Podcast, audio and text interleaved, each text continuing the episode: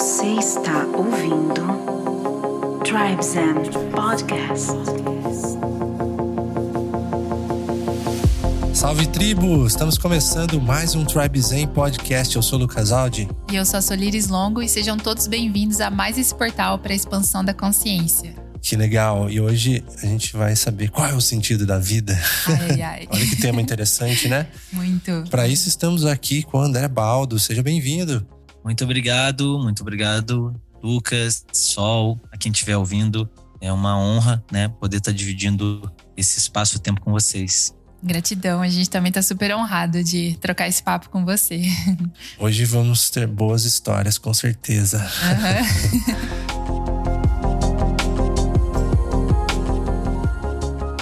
Antes de começar o papo, deixar um recadinho para vocês que estamos aí com as vagas abertas da nossa imersão de fotografia na natureza, que acontece agora dias 2, 3 e 4 de dezembro, né? Isso, no Espaço Orquestra, que é um lugar maravilhoso na Serra da Mantiqueira, com tudo incluso, né? Alimentação, hospedagem.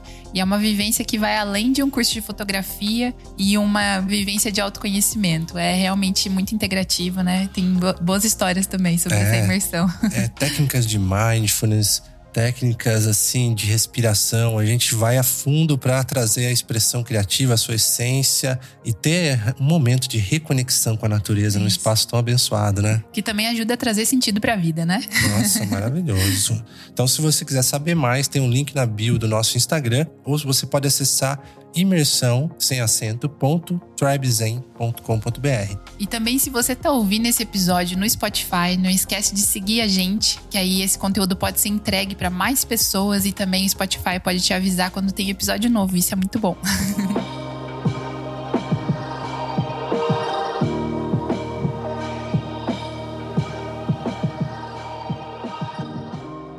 Maravilha, bora lá. Estamos aqui com o André Baldo e, nossa, ô Sol, traga uma, uma apresentação para nossa audiência É um, se um conectar. resuminho, É. né? Porque eu acredito que o André tem tanta história, tantas pessoas já habitaram esse ser aí que a gente admira muito. Mas o André, ele é escritor, psicoterapeuta e filósofo nesse momento. E a gente tá, assim, muito curioso de saber mais histórias sobre essas viagens internas e externas que você já fez por esse mundo.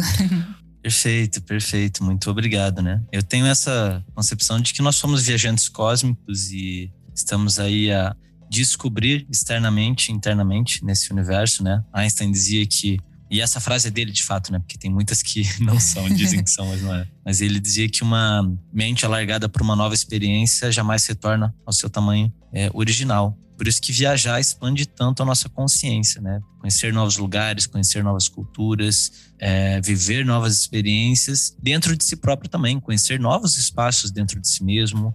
Autoconhecimento, quando a gente fala autoconhecimento, pressupõe-se de que há algo a ser conhecido. E se há algo a ser conhecido, há alguém estranho ali. É, Então é interessante pensar em nós mesmos como estranhos. E aí a gente pode se conhecer, se cumprimentar, descobrir quem nós somos. Nossa, perfeito. Um investigador de si mesmo, um curioso, né? É, buscador. O interessante desse episódio é que vários temas que a gente já abordou durante esses 30 e poucos episódios que a gente já gravou, né? É. Eles vão se conectar aqui, porque a gente já falou de viagens, de nomadismo, já falou de autoconhecimento, de mindfulness. Eu acho que a história do André tem muito disso Aham. agregado, né? Que inclusive a gente conheceu o André através do Caçaú e do Rick Lima, que a gente já entrevistou aqui também. Salve, Cadu, salve, Rick. Nossa, maravilhoso. E eu lembro que quando a gente assistia, assim, vocês, né, viajando e trazendo todas essas histórias, isso nos inspirava muito. E é realmente uma oportunidade muito preciosa estar aqui conversando com você. O Cadu a gente não conseguiu entrevistar, ele É. foi o Rick, né? E- Mas aí, tá, vamos, Vai acontecer. vamos deixar aí, o convite Cadu, aí. fica o convite.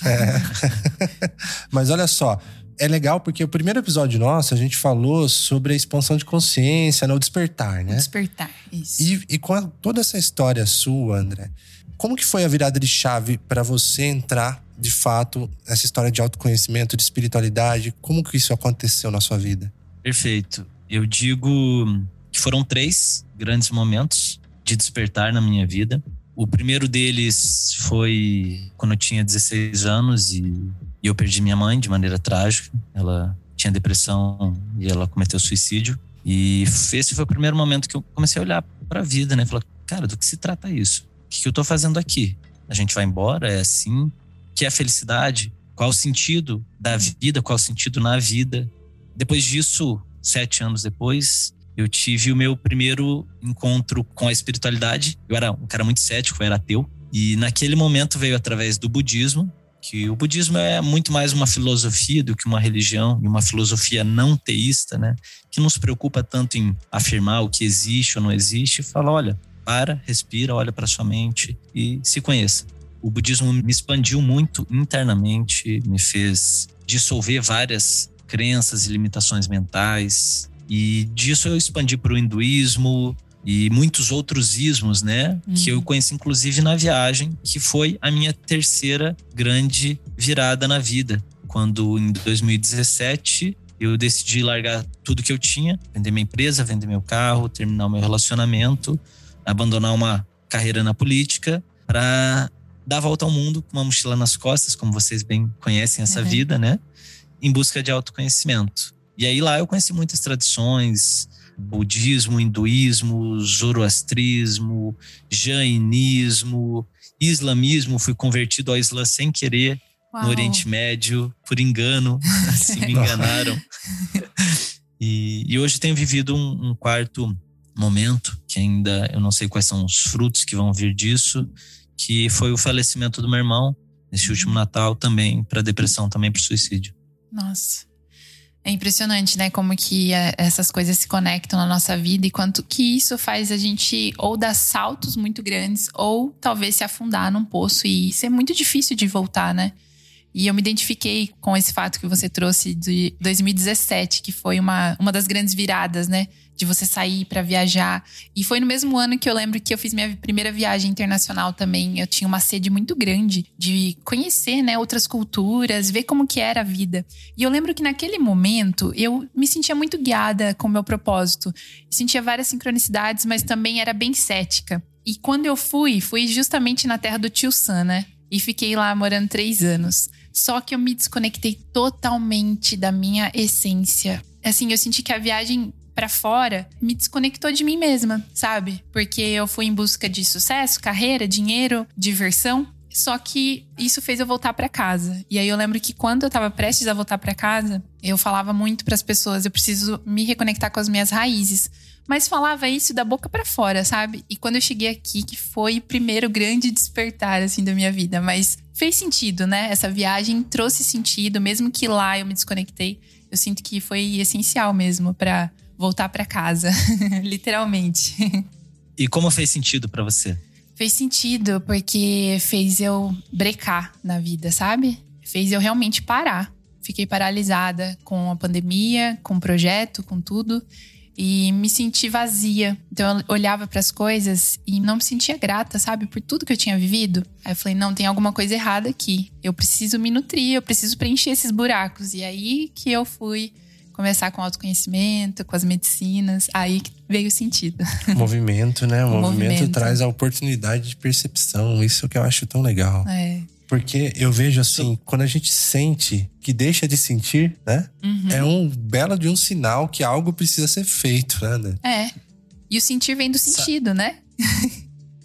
Comigo também foi um, um, um, momento de crise existencial, né? Foi bem no Réveillon de 2017. As coisas iam bem, estava prestes a ser candidato a vereador, a, a empresa estava indo bem, eu estava num relacionamento sólido, a gente já estava morando há dois anos e meio juntos e e as coisas pareciam não fazer sentido. Disso adveio uma crise existencial. E crise vem do latim crisis, que significa momento de decisão, mudança súbita. Que na concepção da medicina grega, antiga medicina grega, era o sétimo, o décimo quarto, o vigésimo primeiro ou vigésimo oitavo dia em que a doença progredia, ou para a cura ou para a morte. Mas era um momento que exigia uma mudança ou para um colapso ou para uma renovação. E até um colapso é uma renovação, porque morre-se algo, nasce outra coisa, né? Uhum. Então, esses momentos vividos com consciência, coragem, é, eles podem ser muito produtivos. Né? Eu acho que nós três que estamos aqui, certamente muitas pessoas que estão ouvindo, estamos aqui por conta disso. Nossa, maravilhoso. E olha que sincronicidade também que você trouxe essa questão da crise, né? Nesse último Cacau Flow, teve uma cantora lá que ela chama Vivian Amarante, maravilhosa. Que foi onde a gente se encontrou de novo, né? Foi, isso, exatamente. E aí ela trouxe essa questão que a crisália da borboleta também vem de da crise. Borboleta. E a borboleta, justamente ah, quando ela só. vai para dentro da crisália, é quando tem a transformação. Uau. Interessante. Eu né? não sabia disso, cara. Que legal. É. É, a metamorfose da borboleta era cheia de simbologias, né? Porque, pensa só, a lagarta, ela decide virar borboleta quando ela vê que não convém a ela mais rastejar. Aquilo não preenche mais o ser dela. O ser dela pede algo novo. Então ela entra para um momento de reclusão e de fato ela morre. É. De fato, enquanto lagarta, ela morre. E o novo ser que surge, a borboleta, ela surge das entranhas da própria lagarta. E quando ela se transforma a borboleta, ela ainda está dentro da crisálida, ela precisa romper a crisálida. Porém, as asas dela ainda não estão fortes o suficiente. Se ela fosse voar naquele momento, ela não ia conseguir voar. As asas dela ainda não têm, por assim dizer, musculatura desenvolvida. Então, nesse processo dela romper a crisálida, dela fazer um esforço para romper a crisálida, ela acaba também fortalecendo as asas, né? Que é outra simbologia, a resistência nos fortalece, né? Se a gente enfrentar ela, se a gente não ficar fechadinho sem tentar fazer nada. E aí, quando as asas dela têm força o suficiente para ela romper a crisálida, o casulo, é o momento que ela também tem força para voar. E dá a impressão que acaba aí, mas não acaba aí, porque tudo isso é para cumprir o propósito final da borboleta, que é polinizar, uhum. que é levar uh, o cultivo, o florescimento para o mundo. Né? Então aí ela cumpre o seu papel. Nossa, é muito lindo, né? E como se espelha no, na nossa realidade, né? Uhum. Porque a lagarta, se você pensar, enquanto lagarta, ela é um ser que só consome, né? Ela só tá lá comendo, comendo, comendo todas as folhinhas e depois que ela vira borboleta, que nem você falou, aí ela vai nutrir, ela vai multiplicar vai a beleza do mundo, né? Nossa. Perfeito. Muito lindo. Já puxando esse tema do sentido da vida, olha como se conecta, porque como que a gente pode falar sobre o sentido da vida de uma forma bem simples? Veio aqui eu senti que como a gente nasce dentro de um contexto já com muitas informações programadas e tudo mais, os condicionamentos, a gente está nesse caminho da lagarta, né? É. Até o momento que a gente está repetindo esses padrões. E aí chega um momento da vida, das crises, das dores, que a gente começa a perder o sentido e começa a questionar, né? Aí que vem aquele papel da revolta e tudo mais. Para ter esse movimento de despertar e para depois de despertar começar a nutrir o campo. É né? uma revolução, né? Nossa, não é? Parece muito essa história. É. Quando eu falo de sentido na vida, eu acho muito importante também a gente conseguir separar essas duas coisas, o sentido da vida e o sentido na vida, né? Uhum. São duas coisas distintas. Por exemplo, da vida é algo que as religiões vão tentar responder. É algo que não muda. O sentido da vida é o sentido da vida. Hoje, cinco mil anos atrás, daqui a cinco mil anos, é o sentido da vida como um todo. O propósito da vida por si só. É algo metafísico, universal e imutável que as religiões vão tentar responder. E eu não me atrevo a responder isso, não. Tá? Eu quero deixar bem claro que eu não estou aqui para dizer o sentido da vida. Eu tenho a minha opinião. A minha opinião é que o sentido da vida é aprender e amar e talvez aprender a amar. Né? Mas não uhum. posso responder o que é. Agora, o sentido na vida é o sentido que cada indivíduo atribui à própria vida né? Algo único, específico, individual e completamente mutável, que pode não ser exclusivo, né? Você pode ter várias coisas que dão sentido à sua própria vida, que vão ser diferentes das coisas que dão sentido à minha própria vida. Que interessante, né? O sentido da vida, o sentido na vida. Achei maravilhoso. Nunca tinha parado pra pensar também. Essa reflexão. Até então eu pensava que o sentido da vida é viver. É tão simples, mas né? É, mas é. Faz é. sentido.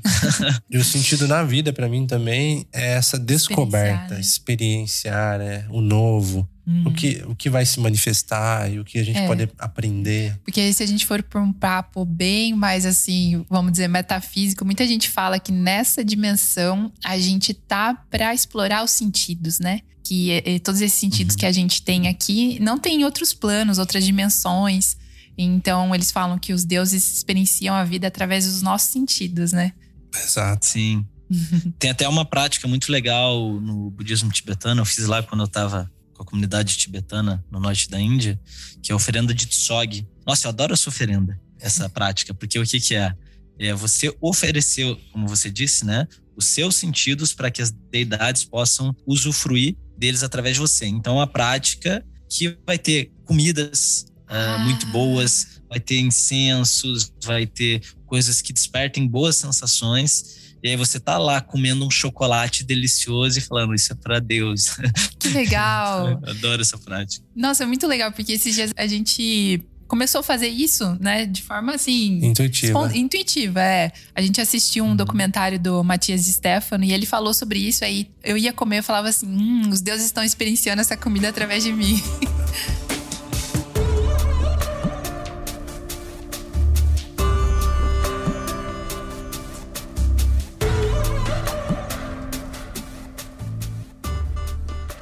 André, e nesse movimento que você fez, né, de viajar o mundo, eu sinto que o que te conectou muito a outras pessoas, né, que fez a sua rede expandir tanto, foi justamente que você ajudou muitas pessoas. E isso não foi proposital, né, de ajudar outras pessoas através dos seus próprios processos. Como que foi isso?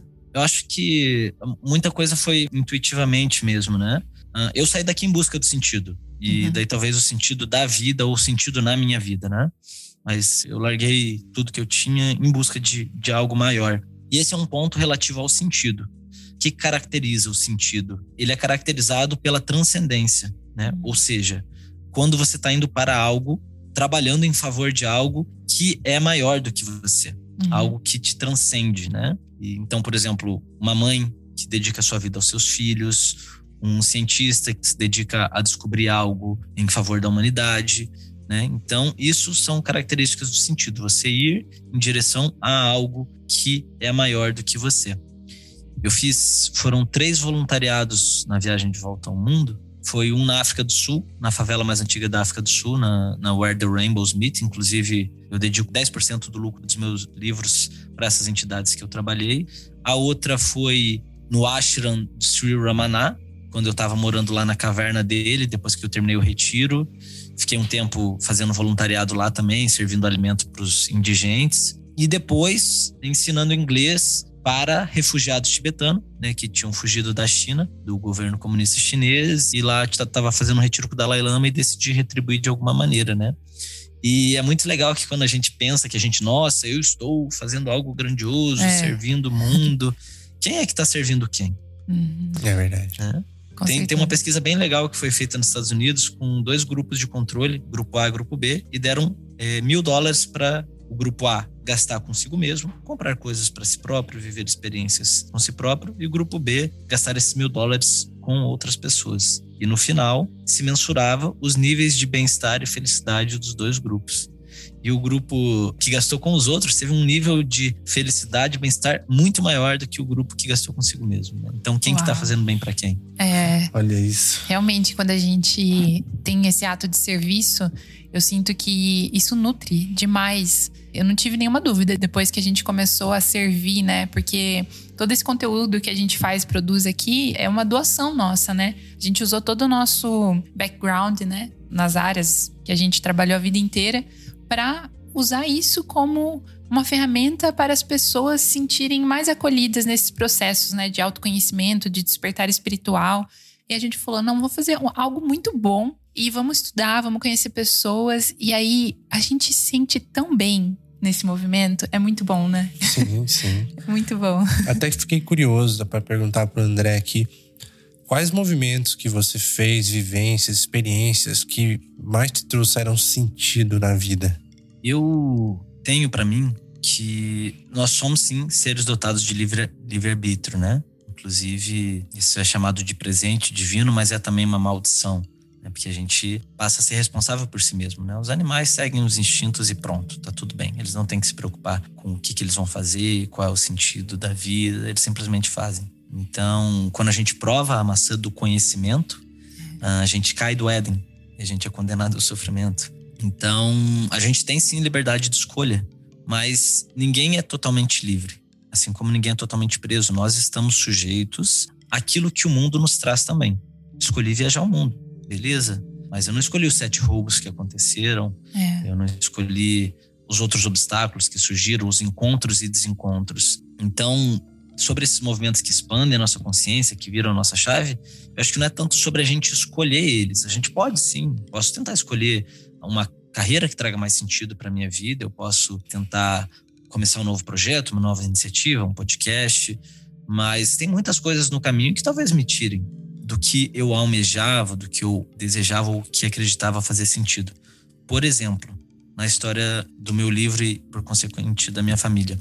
Eu tive nessa viagem a oportunidade de, em Portugal, quando eu estava fazendo um retiro com o Moody, e de repente eu recebi uma mensagem de uma prima de segundo grau, que era prima da minha mãe, que tinha o mesmo nome da minha mãe, me chamando para ir conhecer a minha parte da família de lá, que não estava nem um pouco planejada.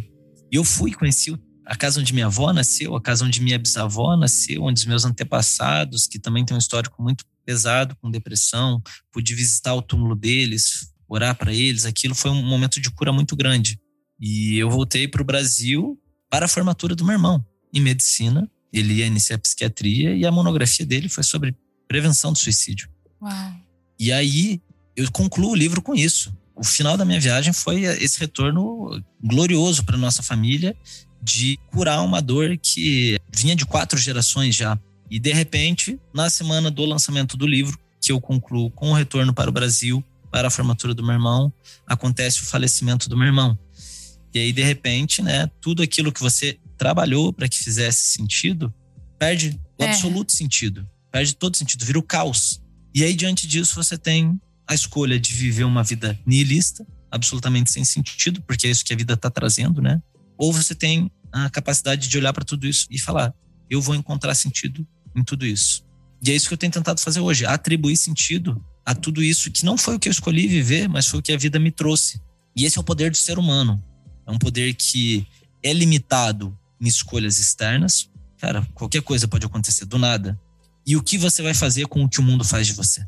Nossa. É. E aí cabe a última liberdade humana, que é a capacidade do ser humano atribuir sentido àquilo que acontece com ele. A gente não tem a capacidade de decidir exatamente o que vai acontecer com a gente, mas a gente tem a capacidade de decidir o que, que nós vamos fazer com aquilo que acontece com a gente. É. O André, eu acho interessante você trazer isso também, porque no seu livro o subtítulo é A Jornada do Coração, né? Sem fronteiras, Sem a fronteiras, jornada, a do, jornada coração. E justamente isso que você trouxe, né? A gente tem acessado muito essa questão de ouvir mais o nosso coração, né? E o coração é onde habita a nossa coragem. Então eu vejo que esse movimento de você olhar para todos esses acontecimentos da sua vida é uma, uma jornada de coragem, né? Precisa de muita coragem para encontrar sentido nisso. Eu vejo nem como opção, como uma necessidade, sabe? Algo que de fato me mantém vivo. O Albert Camus tem um livro que ele fala que só existe um problema filosófico real: o suicídio. Ou seja, é descobrir se a vida tem sentido ou não. Claro, hoje já se sabe que nas questões de suicídio não é só uma questão filosófica, intelectual da pessoa não encontrar sentido na própria vida. Tem muitas coisas de transtornos mentais Hum. e atitudes que fogem ao controle das pessoas, né? Uma depressão crônica não é porque a pessoa ela escolhe ficar doente, ela tá doente, como era o caso da minha família e, e eles atribuíram sentido à vida deles. Meu irmão, ele fez o mesmo que eu, sabe? Ele viveu todas as dores que nós vivemos com essa doença transgeracional e com todos os suicídios que aconteceram na nossa família, foram quatro.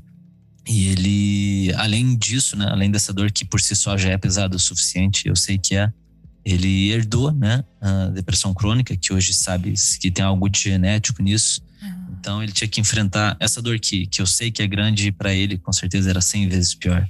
E ele enfrentou com muita bravura, ele ah, escolheu se tornar psiquiatra, escreveu uma monografia sobre isso, ajudou vários pacientes, ah, tirava dinheiro do próprio bolso. Então, ele atribuiu sentido à própria vida, né? É, durante os 29 anos que ele esteve aqui dividindo a sua enorme e bondosa presença, ele viveu uma vida com mais sentido do que a maioria das pessoas que viveu uma vida longa.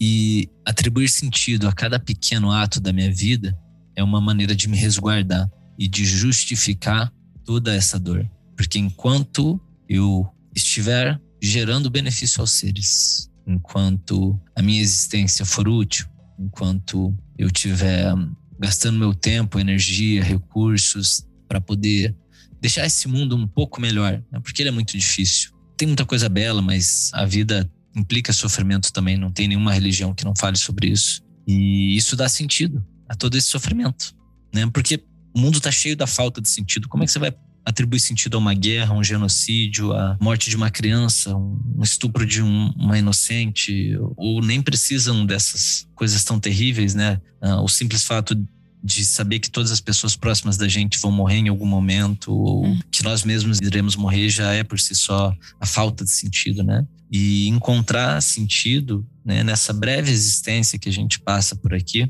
é uma maneira de justificar tudo isso e tornar essa experiência um pouco mais suportável. E não precisa escrever um livro, fazer uhum. voluntariados uhum. na África, cara, qualquer coisa que leve benefício aos outros, ajudar a sua família, se tornar um pouco melhor. A gente sabe o que, que a gente precisa se corrigir, nossos pequenos vícios, nossas pequenas imperfeições. Se nós formos sinceros com nós, nós sabemos. É, fazer música, lidar com a arte, buscar o autoconhecimento, né? Permear a sua vida de sentido de maneira que cada segundo que você esteja aqui é, vale a pena.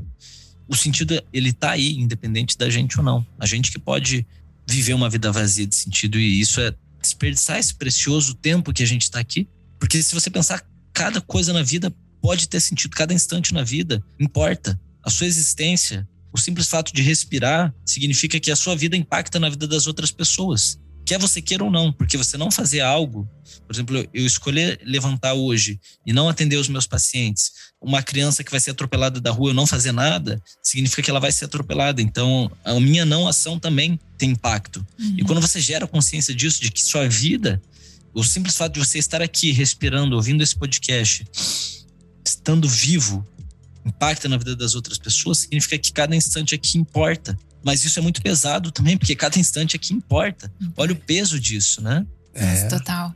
Tem uma frase que eu lembro que eu ouvi uma vez. Eu não sei se é exatamente assim, mas fala que não fazer o mal não é fazer o bem.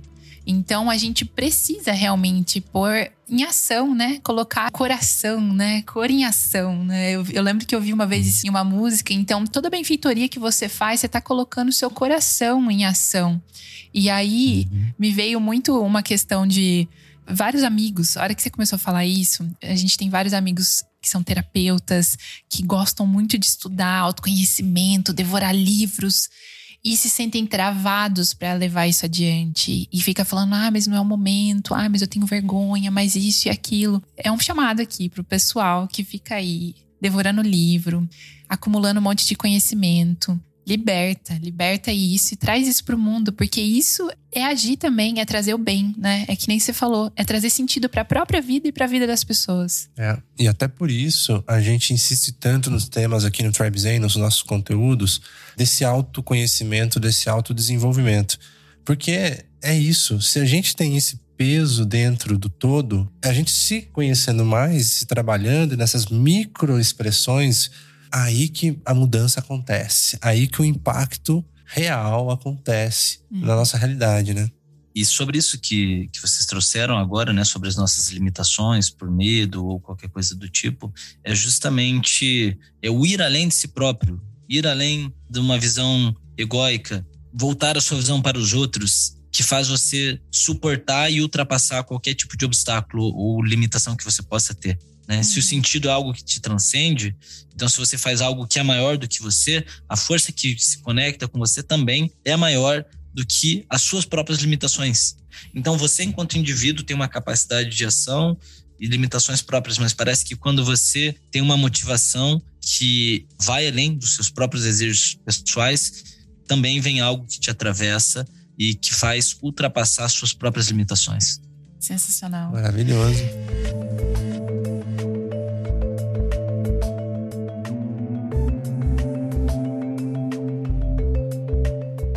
Eu lembro uma vez que eu vi um vídeo de vocês jogando alguma coisa e aí vocês trouxeram sobre o mito de Kiron. E ah, aquilo ah, sim, despertou algo em hum. mim, porque eu era justamente essa pessoa que eu pensava assim: não, mas será que o que eu tenho? Eu não tô preparada ainda. Quem sou eu para trazer cura, para trazer conhecimento? Com quem Vocês o Caçaú. Tava eu, o Caçaú, o Felipe Marques e o Ian Borges. A gente tava jogando sinuca aí, gravando. Isso! Nossa, eu Inclusive, não- a gente entrevistou o Felipe Marques também. e aí, eu lembro que aquilo ativou uma chavinha em mim, do curador ferido. Traz um pouquinho, só um pouquinho pro pessoal que tá ouvindo. Kiron, É. o mito de Kiron é um, é um dos mais belos e se conecta muito com, com a minha história. Todo mundo que trabalha com a cura de alguma maneira eh, se conecta com o mito de Kiron, né? Kiron é aquele que cura com as mãos. A palavra quiromancia, quiropraxia, né? Quirurgia, cirurgia também vem de Kiron. Ele era o rei dos centauros, professor de heróis. Ele era um ser imortal, extremamente sábio, extremamente forte. Ensinou a arte da medicina para Asclépio, né? ele tinha o dom da cura. Asclépio é o pai da medicina na mitologia ocidental grega. Ah, ensinou a arte da arquearia para Aquiles. Foi professor de Jasão, de Hércules e de vários outros heróis. E Hércules, né, que foi um dos alunos dele, tem que enfrentar a Hidra de Lerna, que é aquela que você corta uma cabeça, nasce outra, corta uma cabeça, nasce outra. E a Hidra, ela tinha um sangue venenoso, mortífero, que quem fosse encostasse nesse sangue morria, não tinha cura. E aí Heracles derrotou a Hidra e foi embeber a ponta das flechas dele no veneno, para que essas flechas ficassem mais mortíferas, mais poderosas. Isso também traz uma simbologia muito legal, né, da gente transformar adversidades em forças, né? Quando a gente Uhum. enfrenta os nossos monstros. E aí tava tendo uma briga de centauros e Kiron tava lá no meio tentando separar. Hércules viu aquela confusão acontecendo e falou: "Eu vou resolver isso aí". E soltou uma flecha, sem perceber que o professor dele estava ali no meio. E ele acertou o próprio professor com essa flecha com um veneno mortífero. E Kiron ficou então com uma ferida mortífera que não tinha cura. Só que ao mesmo tempo, ele era um ser imortal, ele não podia morrer. Então pensa o dilema: alguém que não pode morrer com uma ferida que não tem cura. Você tem que conviver com essa dor lancinante até o último instante de sua vida. E aí Kiron conheceu então a dor, porque ele não conhecia a dor. Né? Uhum. A partir disso ele conheceu a dor e ao conhecer a dor, ele se sensibilizou para as dores dos seres humanos. Ele olhou e percebeu: caramba, é isso que vocês sentem? Que coisa horrível! Nossa, ninguém deveria sentir isso. E ao desenvolver a empatia, né? Empatia de empatos, em dentro e patos, sofrimento, sentimento. Então, empatia é estar dentro do sofrimento do outro, conhecer o sofrimento do outro. E movido pelo sentimento de empatia, ele decidiu usar os seus poderes de cura para curar os outros. Né? Ele falou: já que eu não posso curar mim mesmo, eu não quero que os outros sintam essa dor horrível e vou curar os outros seres. E aí ele se torna então Kiron, o curador ferido. E ele, ao perceber que curava as dores dos outros, embora ele não pudesse curar a própria, aliviava de alguma maneira aquela angústia. Todo terapeuta tem um pouco de Kiron. Todo mundo que se dedica à cura, né, geralmente tem alguma dorzinha ali que incomoda. E como as minhas sangram muito, eu também sei que eu preciso tentar me dedicar muito à cura para aliviar. Que lindo. E é justamente essa questão, né, de trazer sentido para a própria dor. Muito bom. Trazer sentido, perfeito. Perfeito, Sol. Trazer sentido à própria dor aí, ela se torna mais suportável. É. O, o Viktor Frankl foi um psiquiatra austríaco que viveu na Alemanha na época da Segunda Guerra e teve a família dele toda capturada pelos nazistas, né? E ele tinha o mesmo nome do meu irmão e a mesma profissão do meu irmão. Então, eu dei para o meu irmão um livro escrito pelo Frankl chamado Em Busca de Sentido. E meu irmão acabou falecendo no dia seguinte, não teve tempo de ler. E eu tomei os conselhos que eu ia dar para ele para mim. Contextualizando, Frankl foi capturado pelos nazistas. A esposa dele estava grávida. Os nazistas assassinaram a filha ainda na barriga, Nossa. forçaram um aborto. Levaram as- a esposa para os campos de concentração, assassinaram a esposa nas câmaras de gás, assassinaram os pais dele na câmara de gás, o irmão dele nos campos de concentração e o próprio Frankl viveu a experiência de campo de concentração, três anos sendo torturado, humilhado, rebaixado, violentado, privado de toda forma de liberdade e sobreviveu. Ele fala que ele só foi capaz de sobreviver porque ele encontrava diante de tudo aquilo sentido. Ele falava que enquanto os outros presidiários eh, falavam, nossa, não faz sentido eu passar por tudo isso se eu não for sobreviver. E ele falava, não faz sentido eu passar por tudo isso sobreviver se eu não for encontrar sentido nisso que eu tô passando. Se isso não tiver um sentido maior. Nossa. Veja a diferença, né? Nossa. E aí ele desenvolveu essa teoria dele, que hoje é a logoterapia, que fala que nós somos capazes de aguentar toda forma de sofrimento se nós formos capazes de atribuir a ela algum sentido. Ou como diria Nietzsche, quem tem um porquê aguenta todo como. E ele até desenvolveu uma fórmula que é S menos S igual a D. Sofrimento menos sentido igual desespero. Nossa. O sofrimento pelo próprio sofrimento não significa nada. Agora, se você for capaz de atribuir algum sentido a esse sofrimento, você evoluir enquanto ser humano, espiritualmente, moralmente, se você for capaz de se tornar uma pessoa mais compassiva, mais sensível às dores dos outros, esse sofrimento ganha sentido e, portanto, se torna suportável. Nossa, perfeito. Agora, assim, tem uma pergunta aqui que me veio para nossa audiência que tiver se inspirando com esse papo. Temos esse tema de o sentido na vida, sentido da vida. E imagina que muita gente que nos escuta às vezes está naquele torpor ainda e fala: Poxa, quero uma luz. Então trago para o André essa pergunta complexa, mas que possa ter uma luz dentro das suas palavras para quem está buscando Mais luz sentido ainda, né? na vida. Qual é a sua palavra para essas pessoas? Pare de olhar para o próprio umbigo e olhe adiante. Nossa. Pô, E justamente, As suas dores vão ficar muito mais pequenas, É. por mais grandiosas que elas possam ser. E justamente isso que você trouxe, eu tava refletindo, porque antes desse movimento de despertar, eu tinha muita empatia também, só que eu vi o sofrimento do mundo e eu me sentia mal, me sentia vítima. E pensava, nossa, que mundo horrível que eu vivo.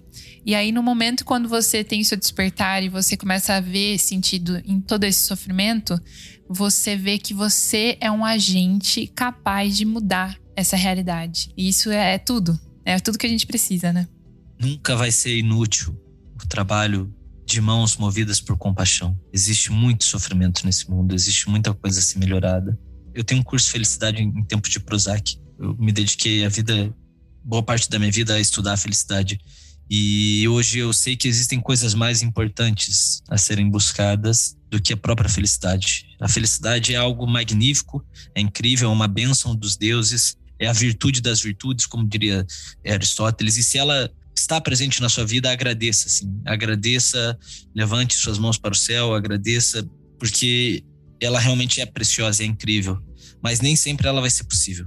Existem momentos da sua vida que você vai enfrentar dificuldades inimagináveis, você vai ter que enfrentar um dragão ou mais, você vai ter que lidar com uma crise existencial, com uma pandemia, com uma dificuldade econômica, com uma guerra, como os Uhum. ucranianos estão vivendo nesse momento, com a perda de alguém querido. E aí, nesse momento, quem é você? Quando a felicidade não é possível. A vida tem sentido só quando as coisas estão bem, quando a gente está conseguindo pagar as nossas contas, quando a gente tem alguém ao nosso lado, ou a vida também é possível encontrar sentido nos momentos onde o caos se apresenta.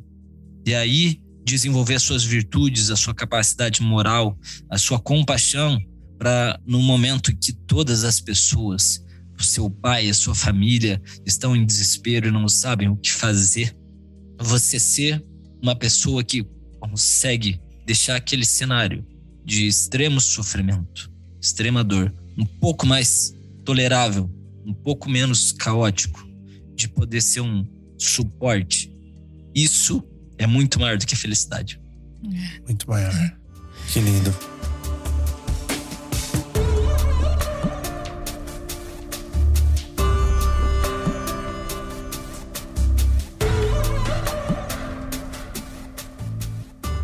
Antes de fechar nosso papo, a gente tem um bloquinho de dicas onde a gente recomenda um item, cada um, pode ser um livro, pode ser qualquer coisa, a gente nem te falou. e a gente também vem no flow aqui para dar essa dica para nossa audiência, além de todos esses insights que nos inspiram. Qual seria uma dica que você pode deixar para nossa audiência? Ah, bem, de livros, eu indicaria, eu falei já dois, não tem como eu não falar do meu. E muito esse livro do Victor Frankl, que me tocou profundamente, né? Em busca de sentido.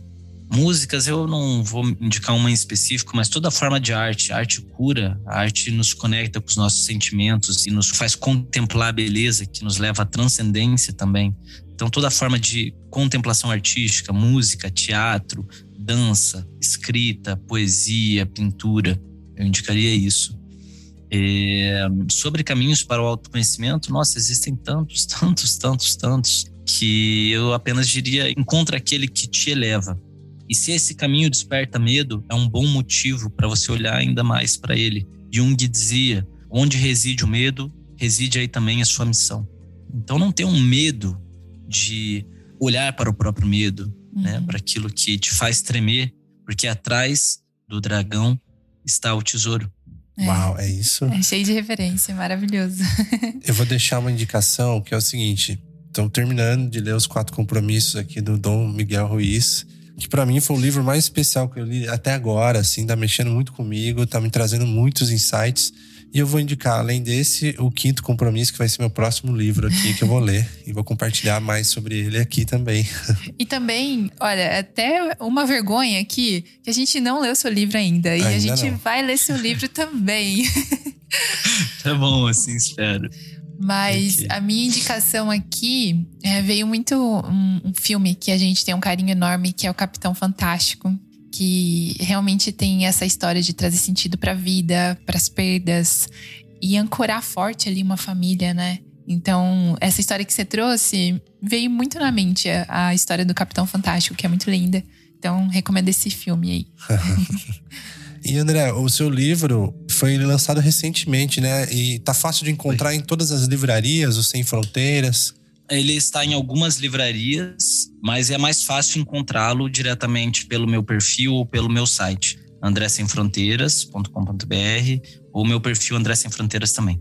Que legal. E você está desenvolvendo algum projeto novo aí que você queira divulgar para a galera? Uh, bem, tem alguns que até eu já conversei com vocês, esse eu vou deixar em stand-by. Eu tenho um curso que vem como bônus o livro, que é o Felicidade em Tempos de Prozac, que eu já citei. Além desse outro projeto surpresa, eu estou desenvolvendo um curso agora de filosofia e mitologia para terapeutas que em breve deve estar no ar aí. Que maravilha. Legal.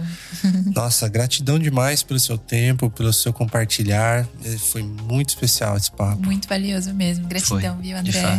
muito Eu bom. que agradeço a vocês, a quem está ouvindo ao Espírito que nos atravessa e a minha família que me permite carregar e honrar essa história. Muito Gratidão. Gratidão. Valeu, galera. Tchau, marca um stories a gente lá. Isso. Se você curtiu esse episódio, dá sua opinião, marca o André também. E a gente se vê no próximo episódio. Tchau, tchau. Tchau.